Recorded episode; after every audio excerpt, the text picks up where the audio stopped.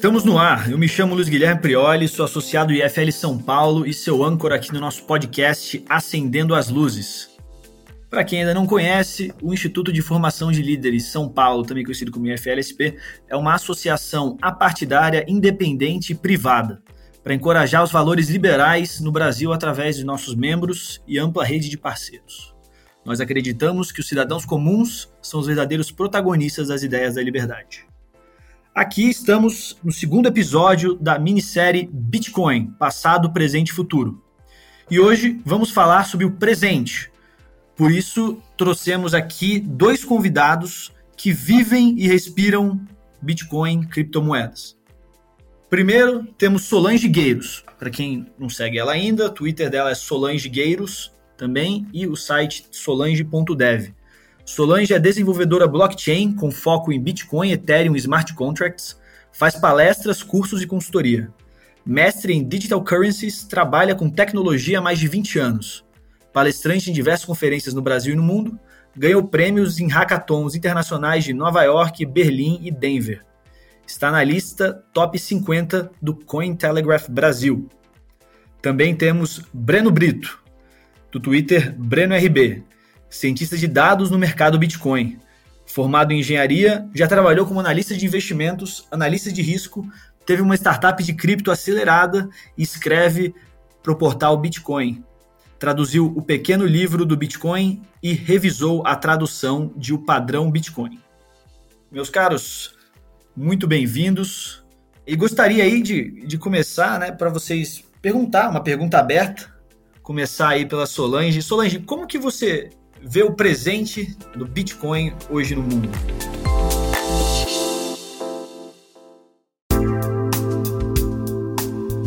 Bom, eu literalmente vejo o Bitcoin mais presente e hum, a gente pode pensar até pela quantidade de Bitcoins que já estão em circulação, que a gente já tem aí quase 90% dos Bitcoins circulando realmente do total existente. Então a gente vê que tem até uma estabilidade maior do Bitcoin no mercado. E ele já consegue, inclusive, ser usado por algumas empresas como reserva de valor. Então eu vejo que ele já conquistou o seu espaço no mercado. E você, Breno? Como que você vê o presente do Bitcoin? Eu vejo que estamos agora no fim do início do, do Bitcoin. Eu acredito que a gente passou pela parte mais turbulenta e mais complicada da adoção. E a gente está agora começando a chegar de fato nas massas. Isso é um processo aí, só esse início que foi muitos os early adopters, né? Demorou 10, 11 anos aí que a gente está uhum. dissimulando as ideias e tudo mais, até esse momento que agora a gente tem empresas colocando suas reservas em Bitcoin. A gente tem um primeiro país que adotou Bitcoin como moeda e acredito que agora a gente vai ter o próximo passo. É, a gente vai ter os próximos passos. Se a gente pensar na adoção como uma curva normal, a gente está chegando ali, mas começando a chegar próximo do centro da curva normal. Ou seja, a gente deve ter por volta aí de uns 10% da população mundial já já devem ter tido contato com Bitcoin de alguma forma. É, e acho que um caso bem interessante disso é que a gente tem El Salvador, por exemplo, que acabou de tornar Bitcoin uma moeda oficial. Né? Solange, você consegue falar um pouquinho sobre isso, sobre o fato de El Salvador? Sim, para mim foi um momento até bem emocionante, porque eu vi esse anúncio acontecer ao vivo. Eu estava em Miami na conferência de Bitcoin que aconteceu aí em junho. E até um, um fato muito curioso do quão foi emocionante desse momento é que assim era uma conferência gigantesca e inclusive no momento do anúncio eu não estava no salão principal para ter uma ideia o salão principal tinha um cabiam 4 mil pessoas estava lotado eu estava do lado de fora numa das diversas áreas abertas que a gente tinha aí telão transmitindo e na hora que o anúncio aconteceu todo o pessoal da área onde eu estava eles levantaram e bateram palmas a gente estava muito longe do palco, ninguém tinha a menor ideia de que a gente estava ali em pé, meio que pulando de alegria junto. para ter uma ideia de como foi a comoção disso, né? E de lá para frente a gente viu, pouco tempo depois, realmente, a aprovação dentro do próprio Congresso e a implementação agora oficial, que aconteceu agora até em setembro, né? 7 de setembro, basicamente. E o próprio presidente anunciando no Twitter as compras de Bitcoin dele. Hoje mesmo tem Twitter dele falando que ele comprou de novo Bitcoin na baixa. Então eu vejo um, uma ideia muito interessante. Por outro lado, é um grande passo para o Bitcoin. Me preocupa um pouco, porque eu não sei o quanto o país e até as, a própria população está preparada para isso, então a gente vê até alguns conflitos, o quanto as pessoas não entendem, talvez, o que é o Bitcoin e precisam de um pouco mais até de informação sobre isso, para não ficarem com medo do que está vindo. Quais seriam os pontos negativos assim que você veria disso? Por exemplo, da, da população não preparada. É isso, né? A gente vê, por exemplo, que estão tendo protestos, né? E alguns protestos são relacionados a não, mas o Bitcoin aqui no país ele vai ajudar a lavagem de dinheiro. O que, assim, não, não faz sentido, né? Até porque a gente sabe que o Bitcoin ele pode ser rastreado também, né? Então, na verdade, eu só vejo coisas boas para a adoção do Bitcoin no país mas exatamente a falta de informação é que causa isso. Por outro lado, eu gosto muito de uma abordagem que eles estão fazendo, que eles criaram uma carteira própria, que é uma carteira semi-custodiada, né? Que é a Shiva, ou Shivo, não tenho certeza. E é uma carteira onde eles vão ter, então, o, basicamente assim, cada um da população que baixa a carteira vai ter lá o seu primeiro pedacinho de Bitcoin e ela está custodiada. Então, se o, o cara perder o Bitcoin nesta carteira, ele ainda consegue ter a revisão, ter isso de volta, porque existe um apoio do outro lado. Depois que ele pega isso e leva para uma carteira pessoal dele, aí realmente ele tem que saber o que está fazendo. E eu vejo que é um momento de muita educação lá. É isso que precisa em El Salvador agora. E aqui a gente também tem o Maurício Bento, que cuida do Tribunal de Contas aqui do estado de São Paulo. E é interessante, né? Porque é sempre recorrente isso de da gente ouvir que Bitcoin, criptomoedas ajudam na lavagem de dinheiro, né? Sendo que a gente sabe que a moeda que mais tem lavagem de dinheiro é o dólar, né? É muito mais fácil. Bitcoin, que nem, que nem a Solange muito bem falou, é rastreável. E eu queria ouvir um pouco de você, Maurício. É, Bitcoin facilita a lavagem de dinheiro tanto assim? Olha, é, eu acho que isso é um pouco, é como você falou, é um chute, né? O dinheiro, o crime, a corrupção tá, acontece há muito tempo e as, a rede de controle, o próprio Tribunal de Contas, o Ministério Público e também as empresas hoje estão bastante preocupadas em combater isso, especialmente o sistema financeiro. Agora, a tecnologia né, não pode ser terminada porque alguém pode cometer um crime com ela. Aliás, os próprios bancos centrais hoje estão lançando moedas digitais também, e obviamente vai haver lavagem de dinheiro com as moedas digitais do Banco Central. Agora, os ilícitos e os crimes devem ser combatidos especificamente, e não o uso para legal das tecnologias, né? Eu quero fazer um comentário até. Manda. E aí, como é que fica? Porque quando a gente vê é, moeda de banco central, na minha visão, eu estou vendo uma que seja uma criptomoeda, entre aspas, onde o governo consegue rastrear toda a passagem dela. Então, é, ela é, assim, em relação ao dinheiro físico, você perde a privacidade de ter uma nota de dinheiro e passar de uma pessoa para outra e ninguém ficar sabendo. E eu vejo que uma moeda de um banco central, ela, ela tem mais controle, então ela seria menos sujeita à lavagem de dinheiro. O que, que vocês pensam disso? Na minha opinião, ela é completamente feita para ser não ter lavagem de dinheiro mesmo. Eu acho que quando lançarem isso daí, é uma coisa complicada, porque teoricamente a gente tem direito, pela nossa Constituição, à privacidade financeira.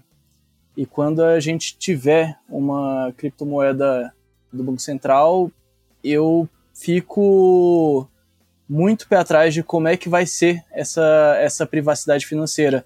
Eu já cheguei a conversar com um dos desenvolvedores que está com o projeto blockchain, junto com o Banco Central e alguns bancos. E ele disse que ia se manter a privacidade financeira da população, até porque está na Constituição, mas é complicado porque o projeto não é aberto. assim como as urnas eletrônicas têm um código fechado, eu não sei se eles vão liberar o código dessa criptomoeda para ser aberto e a gente conseguir auditar e saber se eles realmente se a gente realmente tem a nossa privacidade preservada ou não.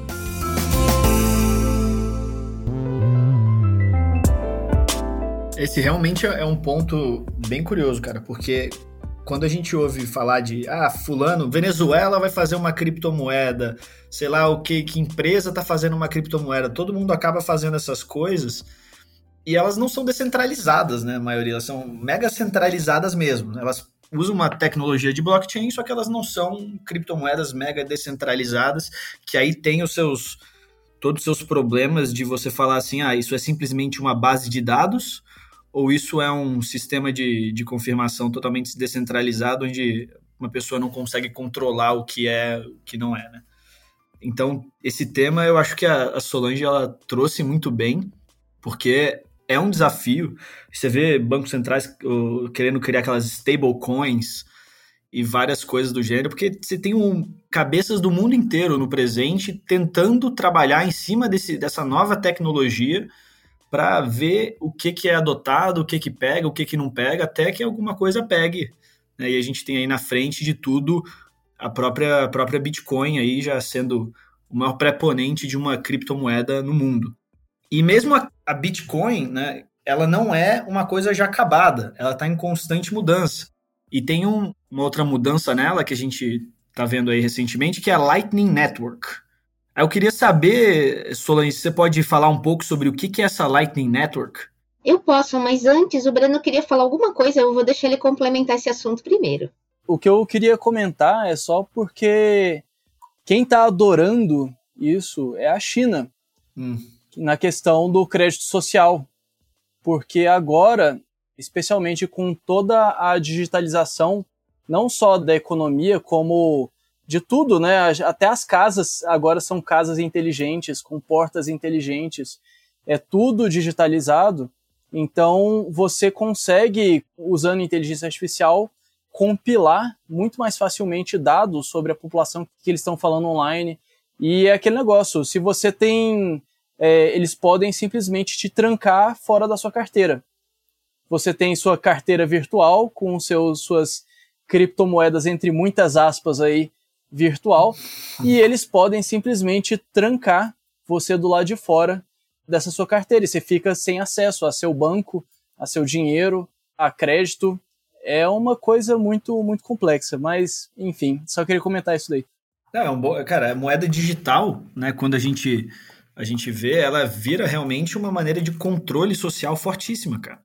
Porque tudo é catalogado, e você consegue dizer de onde veio para onde vai, a não ser que você tenha algumas outras coisas lá de anonimato tal, mas o deles não é anonimato, né? Então, isso aí faz realmente ficar mais fácil de você identificar tudo que está acontecendo e conseguir cortar as pessoas do sistema social que, que elas vivem.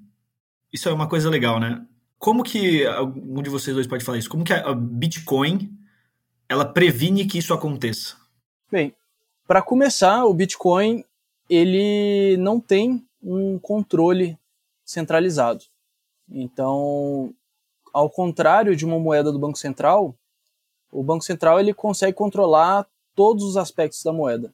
Eles conseguem atualizar o software e fazer o que a gente chama de hard fork, que é uma atualização que muda os parâmetros, que até virar uma outra coisa, eles conseguem fazer isso daí e atualizar para o país inteiro sem a gente ter poder de escolha, decidir sim ou não.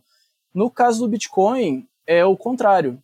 Não existe como você fazer essa mudança unilateralmente. Até hoje, você não consegue, não, não, todo detentor de um nó completo de Bitcoin, o software que roda, que tem a blockchain, essa pessoa ela decide se ela quer atualizar o software ou se ela não atualiza. Então, só essa pequena mudança já faz uma diferença enorme. De você, você escolhe se você quer participar ou não disso daí. E essa escolha de poder participar te deixa num, num patamar muito melhor. E como você escolhe, né? Porque quando a gente fala de liberdade de escolha, normalmente a liberdade de escolha ela vai para o bem ou para o mal, né? Quando você, você pode acertar, você pode errar quando você faz uma escolha. Como que funciona essa escolha da de pô, qual caminho do hard fork eu quero seguir? Você segue os dois? Como que funciona um pouco isso? Você quer tocar um pouco nesse ponto aí, Solange ou Breno? Eu vou comentar uma coisinha e a Solange vai falar que eu acho que ela é até melhor do que isso, já que ela trabalha diretamente com isso daí. Grande dev. Grande dev. Então, no Bitcoin, o Bitcoin, ele é, os desenvolvedores de Bitcoin, eles trabalham muito duro justamente para não termos hard forks. Todos os forks que tentam implementar no Bitcoin são soft forks.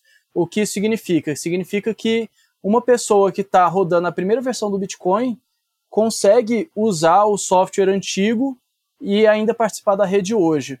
Então, se alguém lançar uma versão que seja incompatível com as anteriores, como por exemplo foi o Bitcoin Cash, virou uma moeda nova. Isso vira uma moeda nova, ele é, as, algumas exchanges resolveram é, adotar, listar elas nas exchanges, e isso vira, e aí as pessoas elas podem escolher se elas querem continuar com o código antigo, com a versão antiga, ou se eles querem ir para essa nova moeda. E essa diferença, assim, de todas que já aconteceram, está muito claro a gente vê pelo preço, tá muito claro quem é o vencedor. Bitcoin Cash is trash, né? Mas tem algumas outras criptomoedas que fazem essa escolha de hash forks. A Solange aí tá com uma camisa do Ethereum, acho que ela pode talvez comentar um pouquinho melhor sobre isso. Boa. Então, até primeiro fazendo um complemento do que o Breno falou, né? Eu não sei se todo mundo sabe o que é um hard fork e um soft fork, né? Então, hard fork é quando você tem um software novo, uma atualização nova, que se você não participar dessa atualização, você começa a gerar, que seja criptomoeda, e a gerar blocos que não são compatíveis com o pessoal que atualizou. E aí, você tem que meio que, que decidir qual que vale, né? Por isso que começam a ser geradas duas moedas distintas, né? E quando a gente está falando de um soft fork, a gente está falando de uma atualização que fique, como o Breno falou, compatível com as coisas anteriores. E eu até queria aproveitar que a gente teve uma atualização aí há poucos meses atrás no Bitcoin que levou muito tempo para ser implementada, até que chama Taproot. E o que, que é essa atualização? Ela é uma atualização onde o Bitcoin ele não tem o poder dos smart contracts do Ethereum, mas ele tem um grau de programação que é menor, é um pouco mais limitado, mas tem algumas coisas que você pode programar. Por exemplo, é, uma trava de uma transação no tempo. Então, você põe um Bitcoin, deposita em algum lugar que ele só pode ser retirado daqui três anos. Tá? Ou uma multiassinatura. Então, isso são características que a gente consegue fazer numa transação de Bitcoin. Mas, antes do Taproot, isso era um pouco mais difícil e isso feria um pouco a questão da privacidade. E uma das coisas muito interessantes da implementação do Taproot, que foi um soft fork, então você pode ou não é, usar, né, atualizar o seu nó para usar isso, é que você pode agora então fazer essas coisas, ter mais privacidade quando você faz uma transação que vai ficar bloqueada por um certo tempo, ou uma multiassinatura, e então você acaba desenvolvendo então mais funcionalidades para uma carteira de, de Bitcoin, ou você pode também ter transações, a, a taxa das transações vai ser reduzida também. Então, isso eu acho que seria uma melhoria. E quando a gente estava falando daí do Ethereum, né, que o Bruno até falou, é que a, o posicionamento do Ethereum é o oposto do Bitcoin relacionado a isso. Então, o Bitcoin ele tem sempre uma abordagem mais conservadora, sempre buscando um consenso maior para ter uma atualização grande. E o Ethereum é o contrário, tem muitas atualizações aí, acaba tendo às vezes duas, três por ano, e as atualizações são avisadas com uma certa antecedência. A ideia é que se você entra na atualização, tá tudo bem. Às vezes a atualização ela até é compatível com duas atualizações passadas, mas talvez se você não atualizou quatro, cinco versões atrás, você vai ter um problema. Então, a gente teve, por exemplo, na rede do Ethereum, um fornecedor grande de serviços que ele fornece nós, para se você não quiser ter o seu nó, você usa os nós deles, que é o Infura, e eles estavam muito desatualizados. Aí entrou uma versão nova e basicamente eles começaram a gerar blocos que não faziam sentido, por exemplo. Mas na comunidade do Ethereum, ao mesmo tempo que isso tem uma possibilidade maior de acontecer, eles também se mexem muito mais rápido para resolver. Então eu vejo que são formas, abordagens distintas da, das criptomoedas. Fala, Breno. Eu queria só fazer um complemento que eu achei muito legal que você trouxe aí o Taproot, que o Taproot, uma outra coisa que ele traz que é muito interessante é que você consegue, ainda, eu acho que ainda não está desenvolvido, mas ele traz a possibilidade de você criar canais de Lightning Network que parecem simplesmente uma transação normal. E você não consegue distinguir o que é um, um canal de Lightning Network para uma transação normal. E isso é muito legal.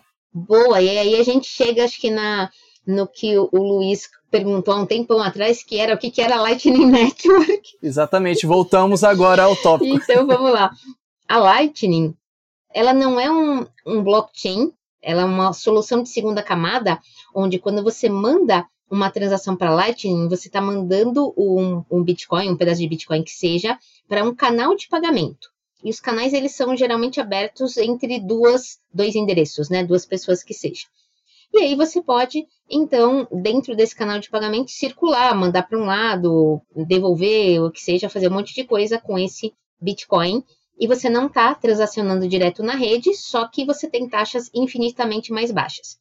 E se você quer, por exemplo, às vezes mandar o dinheiro para uma terceira pessoa, você não tem um canal direto com essa pessoa, mas você tem um canal com uma pessoa que tem canal com a outra.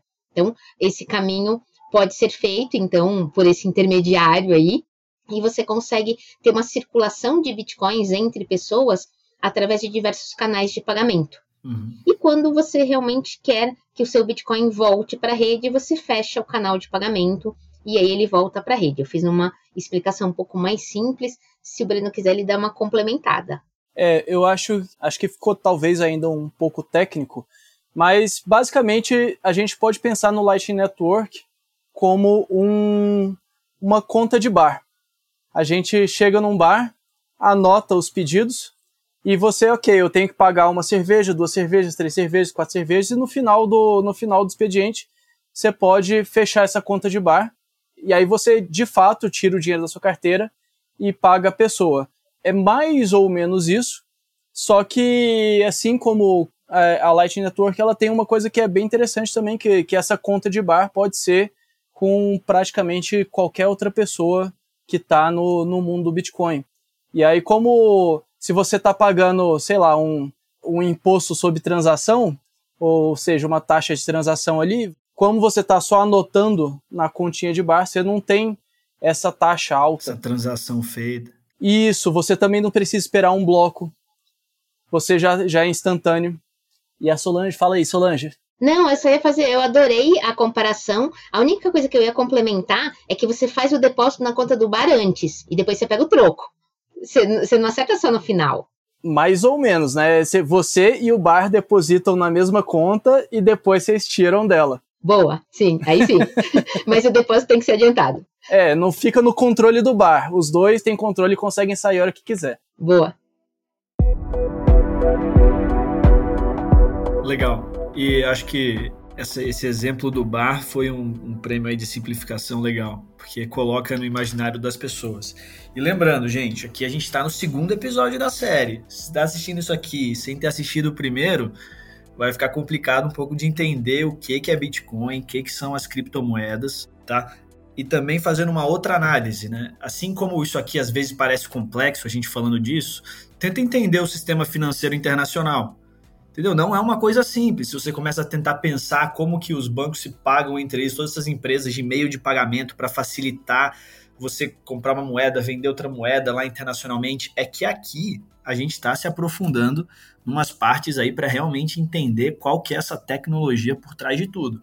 Tá bom? No final das contas ali, na facilidade, só vai cair para você como que você guarda a sua cripto, né? Onde isso é uma coisa legal para a gente falar, que é pô, como que as pessoas, onde que elas podem comprar, como que elas compram, que a gente vai falar aqui lá pro finalzinho de como você pode comprar e cuidar das suas criptomoedas, né? E em meio tempo, eu, eu achei legal que a gente falou de Ethereum, a gente falou de Bitcoin, de, de nós, né? Esse conceito aí de você ter um dos polos descentralizados, que a gente falou no primeiro episódio.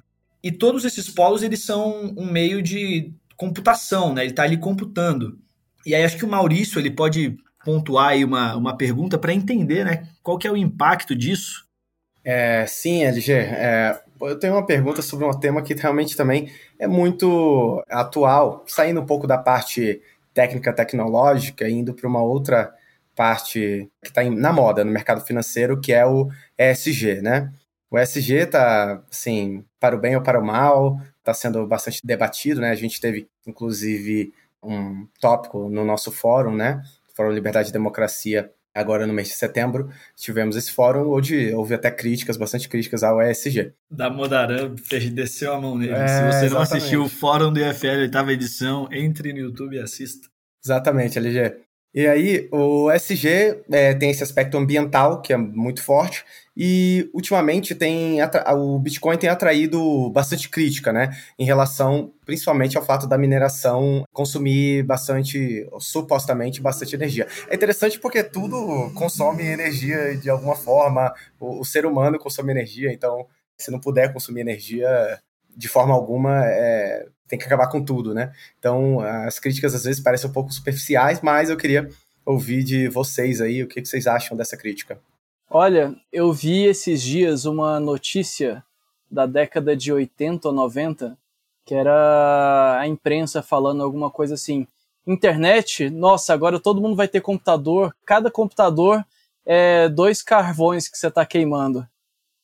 Então, é exatamente isso que está acontecendo. é exatamente isso que está acontecendo. Eles é uma tecnologia que eles não entendem o benefício. Eles ainda não está claro para muita gente, ainda não está claro o benefício. É, inclusive, eu recomendo ler o, o Pequeno Livro do Bitcoin. É um livro ainda pouco conhecido aqui no Brasil. Ele é excelente. Ele explica por que o Bitcoin importa e as relações do Bitcoin com direitos humanos e as pessoas não, não compreendem a importância disso daí. E também não compreendem a importância técnica também, porque ao mesmo tempo que você está usando energia, não é uma energia inútil, como as pessoas falam, ah, você está fazendo cálculos inúteis. Aquilo é o que dá segurança na rede. Quando as pessoas falam que o Bitcoin gasta mais energia que a Nova Zelândia, o que na verdade está acontecendo é que se a Nova Zelândia inteira parar de produzir energia para os cidadãos, desligar as geladeiras, desligar as lâmpadas, desligar as luzes, desligar os carros, desligar tudo e usar toda a energia para minerar Bitcoin. Digamos que existam mineradoras o suficiente, né, que ainda tem que produzir essas mineradoras e magicamente apareçam mineradoras no país inteiro e eles forneçam energia para essas mineradoras e o país inteiro fique exclusivamente dedicado a minerar Bitcoin.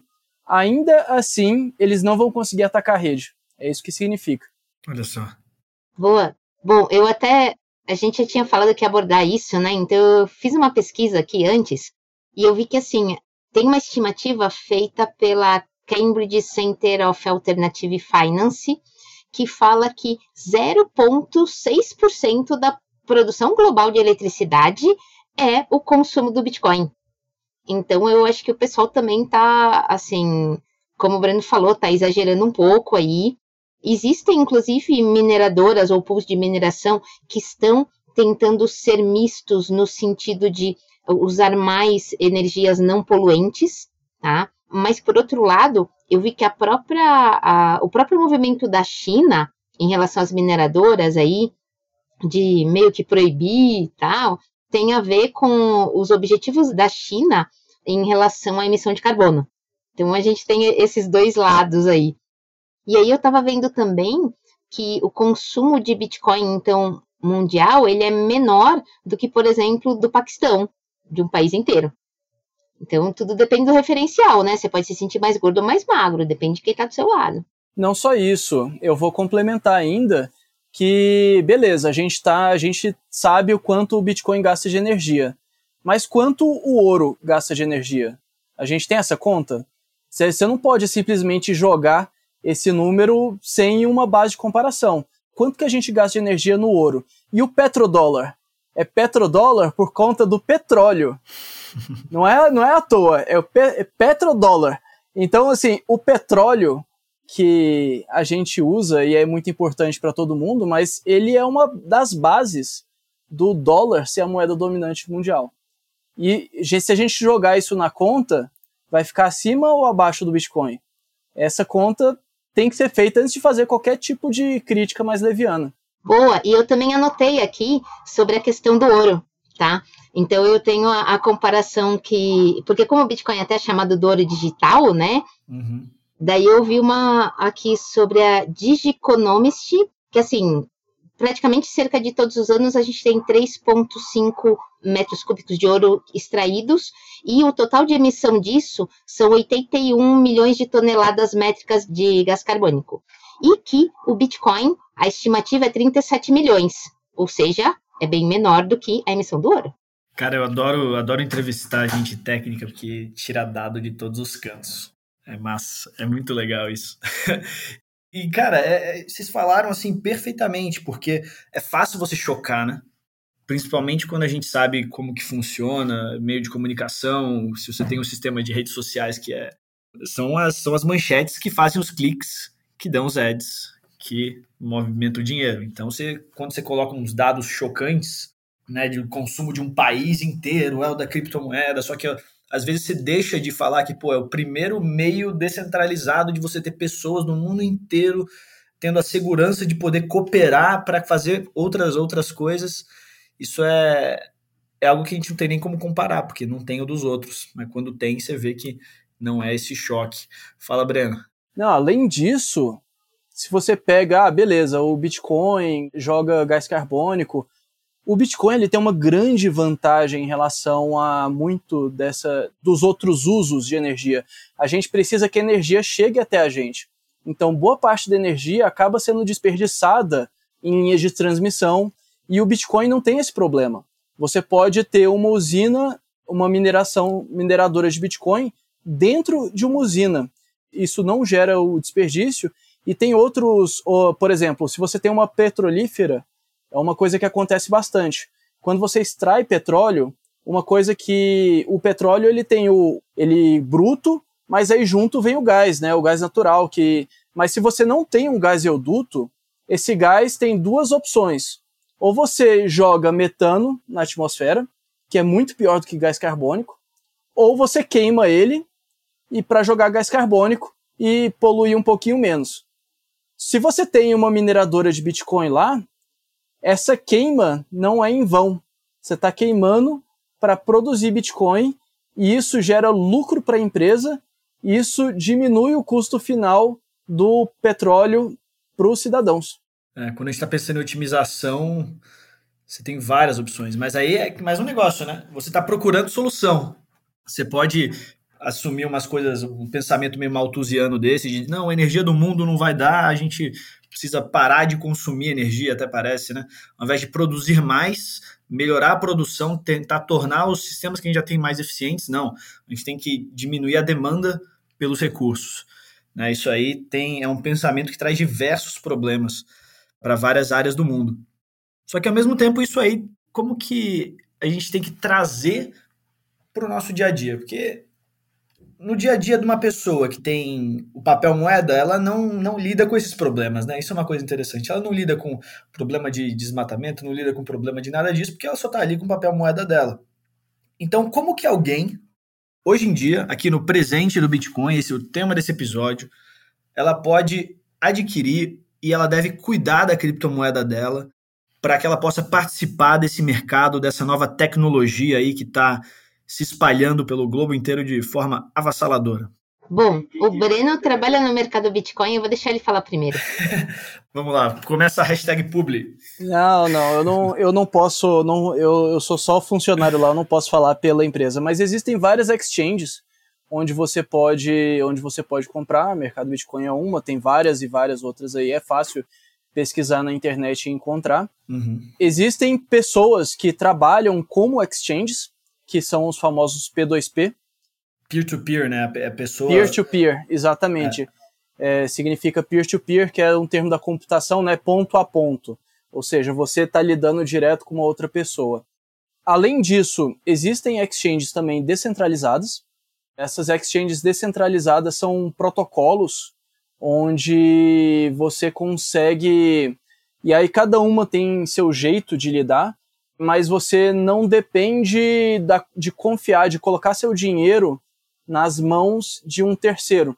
Você não precisa dar seu dinheiro ali, colocar seu dinheiro numa exchange para depois comprar e tirar e negociar com a exchange. Você já faz direta, já tem uma intermediação direto com uma outra pessoa e tem um protocolo que garante um certo nível de segurança. E também uma outra forma que todo mundo já conhece, que é minerar. Apesar de que Brasil a energia está só aumentando, é, complicado, é um pouquinho mais complicado, mas é possível. Eu trabalho em empresa de energia e fazer a minha publi aqui, se precisar comprar energia. Aí, deixa eu fazer um comentário até dessa história de minerar. Eu falo que eu entrei, comecei a, a estudar cripto e tal em início de 2017, né? Mas eu falo que eu comecei pelo lado no negro da força. Porque eu achava na época que a melhor coisa, o melhor caminho era minerar. Só que a gente já era uma época onde você não conseguiria minerar Bitcoin com seu computador de casa, né? Já não teria. O computador já não tem capacidade para isso, já tinham os computadores específicos. Então eu fui buscar mineração na nuvem. Só que quando você busca mineração na nuvem, a maior parte é golpe. Então, entre janeiro e março de 2017, eu perdi um Bitcoin entrando num monte de furada. Então, é até assim, é bom o pessoal saber disso, assim, em relação à mineração é uma coisa muito especializada mesmo, e não adianta assim você procurar alguma coisa na nuvem para você fazer, não funciona assim. E aí até eu gostei muito do que o, o Breno falou. Eu acho que em relação às compras peer-to-peer, -peer, por mais que exista local bitcoins, existem alguns uh, sites e intermediadores aí que você possa ver a reputação da outra pessoa que você está comprando, eu ainda acho que o caminho mais fácil de comprar Bitcoin hoje é através de uma exchange, sim. Tem várias.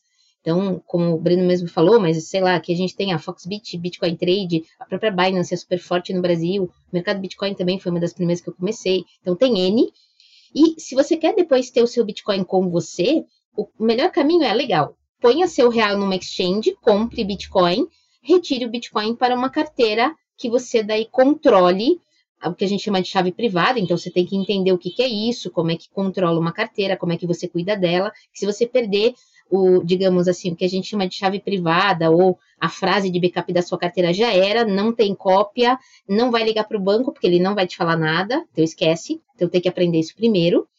E a partir do momento, sim, que você tem o Bitcoin ou qualquer outra cripto num, num lugar seu, que você tem o controle dessa chave, aí você vai, por exemplo, para exchange descentralizada se você quiser trocar por outras criptos.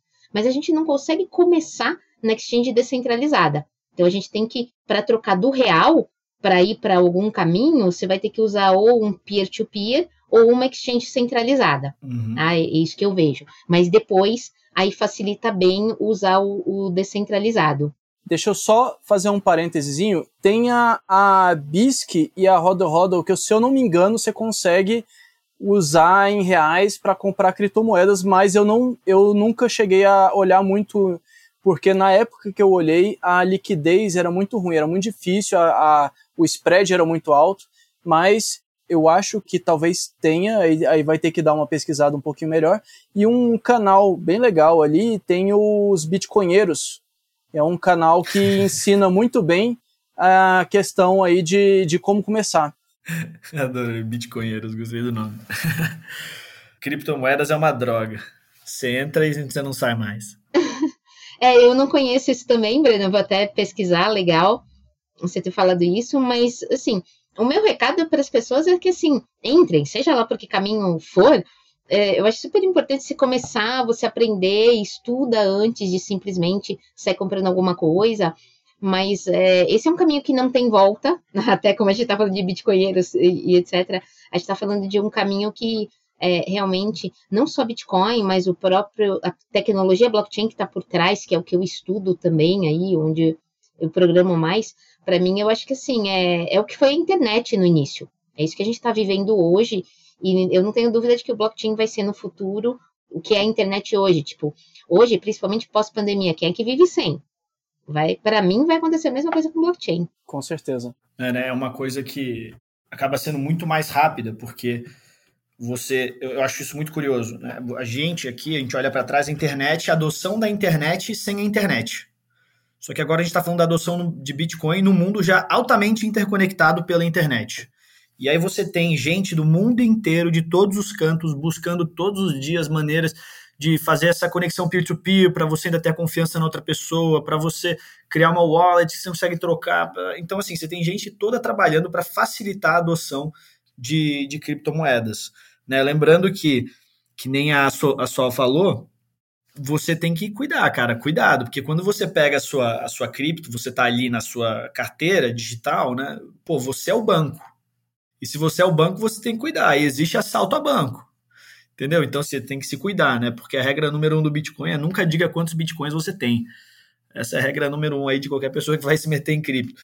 É, e aí, isso é realmente uma vantagem de você ter numa corretora, por que, que normalmente o pessoal eles, eles não gostam de ter deixar o, o Bitcoin na, na, corretora? Porque vira um alvo fácil, né? Se alguém vai, vai assaltar, né? Você deixa seu dinheiro no banco, o, o ladrão sabe que tem um monte de dinheiro naquele banco, ele não vai tentar roubar várias pessoas, ele vai tentar roubar onde está tudo guardado. E como é tudo digital, fica até, até mais fácil. Por isso que muita gente que vai para criptomoedas por segurança, migrando porque eles querem mais segurança no seu, no seu dinheiro, nos seus recursos, eles optam muitas vezes por manter essas hard wallets, que cê, acho que vocês podem falar alguns nomes, né? Ledger, tem vários nomes. Ledger e Trezor. Isso.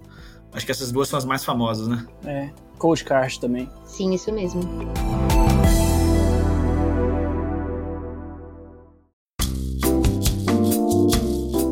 Bem, gente, e aí, né, uma vez, sei lá, quando você tem as suas, as suas criptos, como que o Tribunal de Contas do Estado vê isso? Como que você lida com isso aí, meu, meu caro Maurício? A gente pode ter ela, você deixa? Deixa isso daí para o Banco Central opinar, LG. Única instituição pública que também, diga-se, consome bastante energia, né? Eu acho que o Banco Central deve consumir bastante energia e mais do que alguns municípios brasileiros também, diga-se de passagem, assim como qualquer órgão público. Então acho que não dá para voltando lá aquele tópico da ESG, mas é isso, acho que nenhum nenhum impedimento aí, Bitcoin é uma ótima nova tecnologia, espero que seja adotada aí por muita gente. Né, e ela é aceita, ela já é integrada, né, por exemplo, em impostos, né, só para as pessoas entenderem que se elas comprarem Bitcoin, elas não estão sonegando nada, não estão cometendo nenhum crime por si só, e que realmente vira uma maneira delas participarem dessa revolução de, de uma nova tecnologia. E aí eu queria, aí para a gente fechar aqui, é, ouvir do Breno e da Sol uma indicação para onde uma pessoa aqui que está ouvindo a gente, nossos queridos ouvintes do Acendendo as Luzes, como a pessoa ela pode iniciar na vida, do, no mundo das criptomoedas? Olha, eu acho que a Solange explicou muito, muito, muito bem explicado da, de, de começar aí com na Exchange. Acho que ela pode complementar aí mais um pouquinho. Bom, a gente pode ver um lugar eh, no Brasil assim que eu recomendo muito para fazer curso é a própria Blockchain Academy. Então, eles são uma grande referência de curso aí desde 2016. E eu costumo falar que quando você vai estudar alguma coisa, você tem que decidir o que, que você quer gastar, né? O dinheiro ou o tempo. se você vai, por exemplo, para uma Blockchain Academy, você vai fazer um investimento financeiro maior e vai aprender um pouco mais rápido. Ou você pode pesquisar realmente na internet sites distintos e aprendendo aos poucos e aí fazendo um, garimpando um pouco mais de qual informação é boa, qual não é, e aí você gasta mais tempo. Então é, é isso que eu vejo. Eu, particularmente, se vocês forem lá no, no, meu site, vocês vão achar umas abinhas de Ethereum, de RSK, que eu tenho um conteúdo mais voltado para desenvolvedores, mas tem algumas coisas para iniciantes, sim, ajuda. Outra coisa, por exemplo, quando eu comecei, que fez muita diferença para mim, é que é uma enxurrada de termos novos, de coisas novas, né? Para mim, ler os portais de notícia relacionado a cripto me ajudava muito.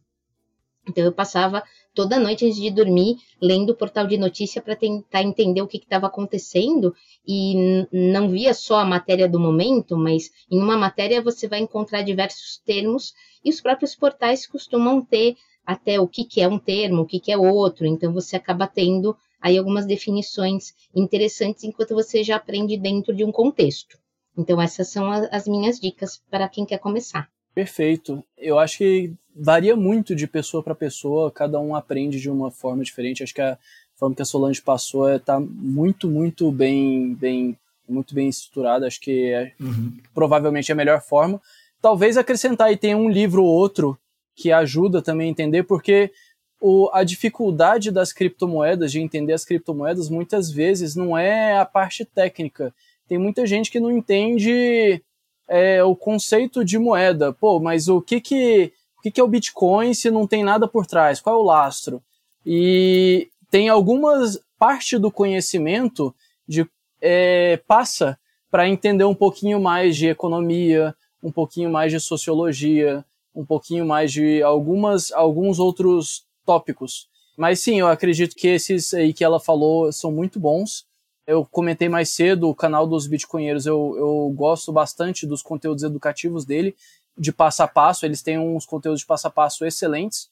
De livro também, o, o pequeno livro do Bitcoin, que a Solange até mostrou pra gente aí, eu acho que é melhor livro de todos, assim, para você começar e entender o que que, o que que tá acontecendo, porque eu, eu vejo muito, sinceramente, eu vejo muita gente que é técnico, que é economista, e vê o preço e vê a parte a tecnicalidade, mas não entende qual é a importância, o porquê que ele importa.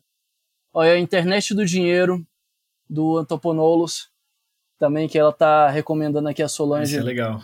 Eu não li esse ainda, mas a Solange está recomendando, então com certeza ele vai ser bom. Olha, até autografado, autografado. pelo Antonopoulos, caraca. Aí, aí humilhou. é, quem Muito não sabe, dá uma pesquisa quem é o autor desse livro, pouca referência no mercado de criptomoedas. É isso aí, gente. Eu realmente sou muito fã do Andrés Antonopoulos. É um conteúdo que não está. É, então, eu tenho o livro traduzido, tá? Mas se vocês olharem o canal dele em inglês, cara, é, ele é excelente também para ensinar, eu recomendo.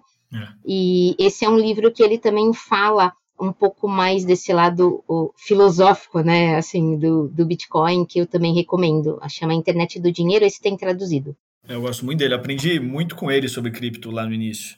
Eu também aprendi com o Fernando Urit, com o livro dele Bitcoin, a moeda na era digital. o Fernando Urit também foi nosso palestrante lá no, no oitavo Fórum da Liberdade e Democracia do IFL, que a gente teve recentemente. E vocês conseguem ver no YouTube também, lembrando, fazendo aquele merchanzinho básico do fórum, que o cara ficou trabalhado pra caramba, ficou muito legal. E, pessoal, é isso, assim, o que nem eles deixaram claro aqui, nossos dois especialistas, Bitcoin, ele está sempre, como outras criptomoedas, eles estão sempre em evolução. Né? O código, eles são código e o código ele vai evoluindo. Ó, ela também tem a Bitcoin moeda do futuro. Autografado também? Autografado? Não, esse tá faltando encontrar com ele para autografar. A gente já se encontrou algumas vezes, mas eu nunca tava com o livro na mão. então, a gente, a gente dá um jeito, a gente dá um jeito. E acho que umas, umas closing remarks aqui, né, seriam isso, de, pô, é uma tecnologia que a gente está vivenciando, assim, game changer na, quando você começa a estudar isso, você fica meio que chocado, né, no início. Você fala assim, caraca, meu Deus, isso aí vai mudar o mundo inteiro, vai mudar o jeito que as relações são feitas, os bancos centrais vão quebrar, vai tudo explodir, vai, sei lá, o mundo vai virar de cabeça para baixo. Então, assim, é uma, é uma coisa muito emocionante mesmo, quando você mergulha nesse, nesse conhecimento, e ao mesmo tempo muito útil, porque existem estratégias claras de investimento nisso, é, outros canais mais especializados também falam a respeito, e é uma curva de aprendizado de como você consegue utilizar essa tecnologia ao seu favor, porque é uma ferramenta, no final das contas, para as pessoas cooperarem, para as pessoas lidarem, e a gente está tendo o privilégio de viver aí com o início dessa tecnologia, que a gente pode falar assim, né? Tá, tá incipiente ainda. Quando você fala assim, pô, ainda tá incipiente, é, já esteve mais, mas ainda tá, tá bem incipiente. E eu queria estender aí meus agradecimentos ao Breno e à Sol por doarem o tempo deles aqui para o podcast. Mais uma vez, se você não segue, siga Breno RB no Twitter e Solange Gueiros no Twitter, ou o site dela que ela estava citando até que tem bastante coisa interessante, solange.dev, tá? Agradecer mais uma vez ao Maurício, também associado aqui do IFL São Paulo, por estar presente e fiquem ligados no próximo episódio que nós vamos falar sobre o futuro de Bitcoin, né? Fomos no, no, primeiro episódio da minissérie, que é o passado. Hoje falamos aqui sobre o presente, sobre os temas que estão circulando ao redor disso. E no próximo episódio vamos falar sobre para onde Bitcoin vai, né? O que, que vai acontecer com isso? O que, que, que significa uma Bitcoin adotada no futuro? Então, mais uma vez eu agradeço. Se você não segue o IFL São Paulo ainda nas redes sociais, só seguir IFLSP. Eu sou Luiz Guilherme Priori e mais uma vez eu agradeço por você estar aqui conosco. grande abraço!